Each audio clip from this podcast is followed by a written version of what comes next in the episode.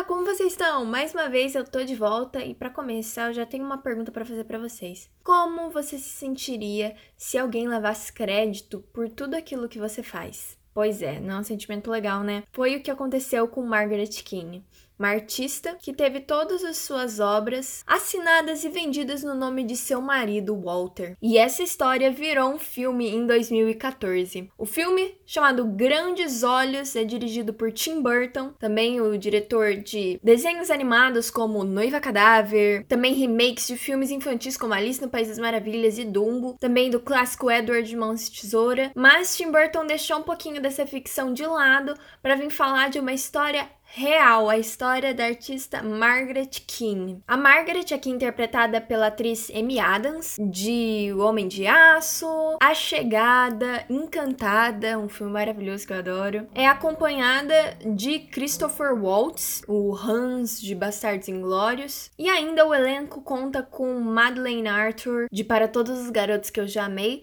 fazendo o papel da filha deles nas cenas em que ela já está mais velha. A história começa quando Margaret deixa seu antigo marido e vai para São Francisco em busca de uma nova vida. Ela é artista, ela pinta com um estilo muito próprio, coisas muito originais, e ela quer esse recomeço na vida dela envolvendo arte. Então ela vai para São Francisco e começa a vender sua arte nas ruas. São imagens de crianças, na maioria das vezes muito tristes, mas o que mais caracteriza os seus quadros são os grandes olhos. As crianças têm olhos enormes, totalmente desproporcionais pro tamanho dos rostos, mas é isso que chama a atenção. Até que um dia ela conhece o Walter. O Walter também é artista, ele pinta cenas das ruas de de Paris e ele é um homem muito sedutor, ele também é um ótimo vendedor e eles se apaixonam e a Margaret acaba casando com ele. Porém, o que ela não esperava é que, após seu casamento, Walter começaria a vender os seus quadros no seu nome, os quadros dos grandes olhos assinados por Walter. E ele argumenta que é porque uma mulher não pode ser artista. Ninguém vai querer comprar uma obra de uma mulher, ainda mais naquela época, nós estamos falando dos anos 50, 60, em que realmente havia muito preconceito com o trabalho de uma mulher, e ele usa isso a favor dele.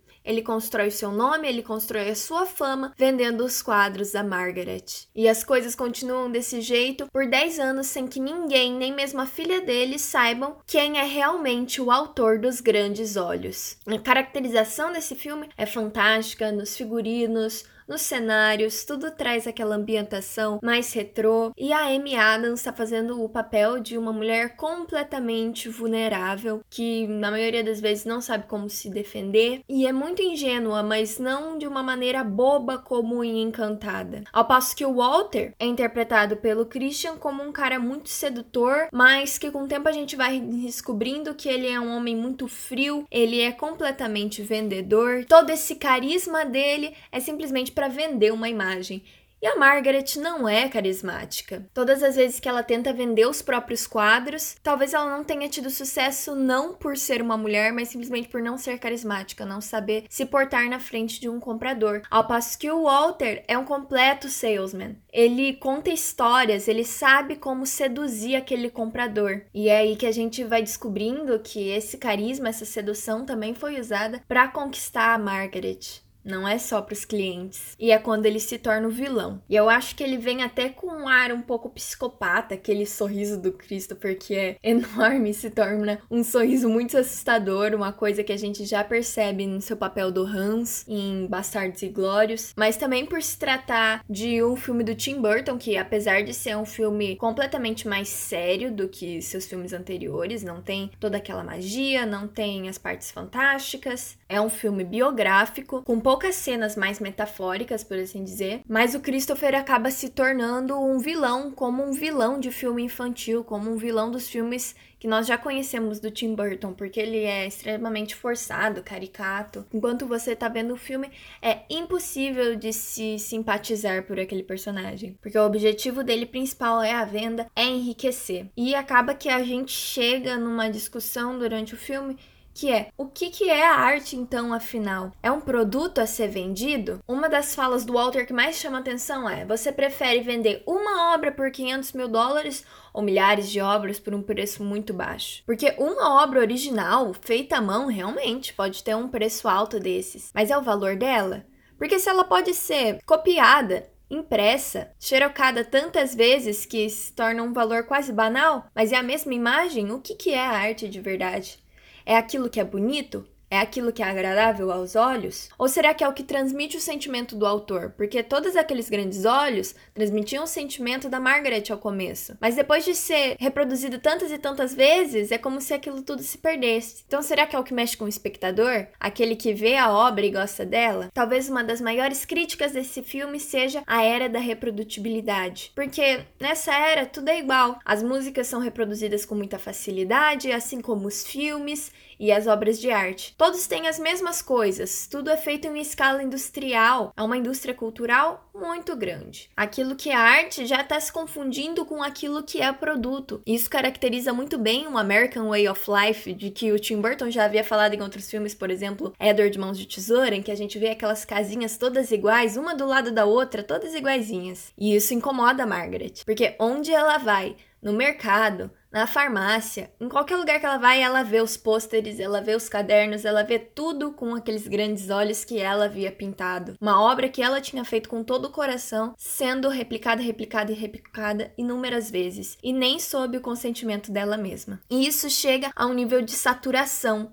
Todo mundo tem aquilo, todo mundo sabe o que, que é. A crítica artística não gosta disso. Eles gostam da originalidade, daquilo que é autêntico e aquilo que todo mundo tem perde valor. Não é por acaso que tenha tantas referências ao artista Andy Warhol nesse filme. O filme já começa com uma citação dele, ele vem aparecer depois, e até mesmo quando a Margaret está passeando pelos mercados, em primeiro plano estão lá as latinhas do Andy Warhol, porque ele foi um artista pop daquela mesma época e ele fazia as coisas em grande escala, ele gostava de replicar a arte várias vezes. Isso é uma arte pop, é uma arte popular. E ele conseguiu construir a carreira dele em cima disso. Mas não era também uma coisa só daquela época. Hoje em dia a gente também vê, não é? Pensa só no Romero Brito. Basicamente, o que a Margaret era naquela época era o nosso Romero Brito de hoje. Alguém que surgiu com uma ideia diferente de fazer arte, algo que não tinha sido visto antes, mas que começou a ser replicado tantas e tantas e tantas vezes que deixou de ser original. A crítica parou de gostar e se tornou uma coisa até brega, cafona, de tanto que a gente vê, tá saturado, está em todos os lugares e não tem mais valor algum, porque você já não consegue diferenciar o que, que era o original e o que, que é uma mera reprodução. É um filme muito interessante porque mostra vários lados do que, que é arte ou quem pode fazer arte, e eu tenho certeza que você vai gostar de assistir se você não tiver assistido. Daqui pra frente, vou falar do final do filme mesmo. Se você se incomoda com spoiler, corre lá ver e depois volta aqui. Se você não se incomoda, continua comigo. Um nível em que a Margaret simplesmente não aguenta mais o que, que tá acontecendo com a vida dela e ela resolve fugir para Havaí. E lá ela conta a verdade toda e surge o julgamento. E eu tenho que dizer que essa era para ser a melhor cena do filme, afinal esse é o clímax, mas foi a que eu menos gostei. Eu não curti a cena do julgamento. Ficou constrangedora, ficou caricata demais. O Christopher começou a ficar um pouco forçado naquele papel. Me deu uma vergonhinha alheia de assistir, sabe? Mas no final das contas, acontece a competição de pintura para ver quem que era o real autor, isso é uma cena real. E chegamos ao desfecho em que a verdade prevalece, todos ficam sabendo da autoria verdadeira dos grandes olhos. Ouvindo a história da Margaret, eu lembrei de uma história que aconteceu muitos anos atrás. Nossa, bota muitos nisso. Lá por 1600, tinha uma artista barroca, uma pintora chamada Artemisia Gentileschi. Era na época barroca, a mesma época do Caravaggio, e o Caravaggio inclusive era amigo da família dela, e o pai dela era pintor e pintou desde sempre e ensinou a filha. Gostava de aprender junto com o pai, participava do mesmo ateliê em que ele estava e foi se destacando na arte que ela fazia, porque era uma arte muito mais original que a arte do pai. E ela também teve um outro professor, que era o Agostino Tassi, mas a obra dela muitas vezes era dado como uma arte do pai, como uma obra de arte do Tassi, porque ela era mulher mulher. Naquela época, muito mais do que hoje, o trabalho do artista era um trabalho masculino. Mas a arte de Artemisia era muito diferente para ser de qualquer pessoa. Artemisia, por ser mulher,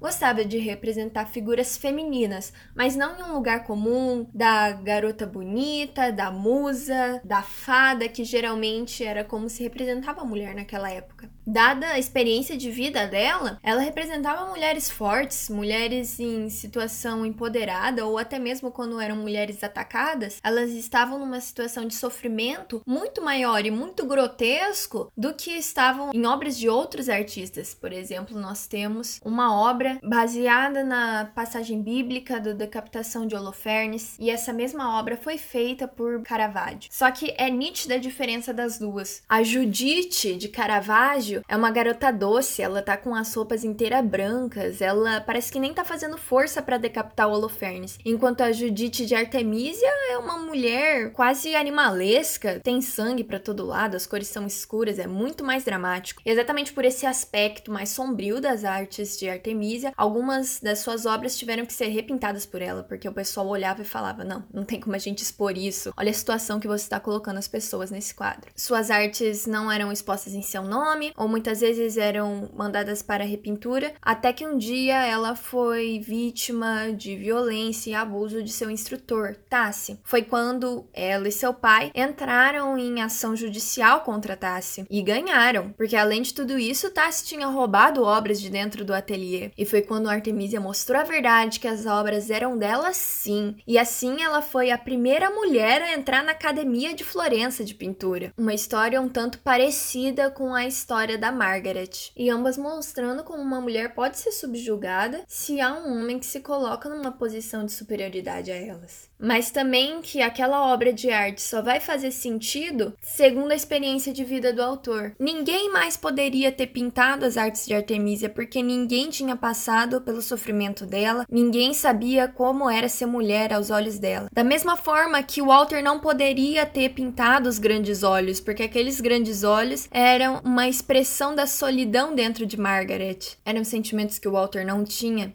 E aqueles olhos só poderiam ser dela. Enfim, é por isso que eu gosto tanto desse filme. Ele é um filme extremamente mais sério e linear do que os outros filmes que a gente conhece do Tim Burton, mas traz uma história que é real, junto com várias críticas, tanto ao mundo patriarcal quanto ao mundo da arte. E se você gostou desse filme, provavelmente você vai gostar de ver outros filmes sobre artistas mulheres, como por exemplo Frida, que é o filme que conta a história de vida da artista mexicana Frida Kahlo, ou o filme de Camille Claudel. Camille Claudel foi uma escultora e aprendiz do escultor Rodin. Morreu na obscuridade, sendo mais conhecida como a amante do Rodin, mas hoje em dia é considerada como uma das mais geniais escultoras da história. Enfim, por hoje é isso. Eu espero que vocês tenham gostado e tenho uma pergunta para fazer para vocês. Qual é a artista mulher favorita de vocês? Deixa aqui nos comentários e eu vejo vocês, quem sabe semana que vem com mais algum filme legal. Beijo, até mais!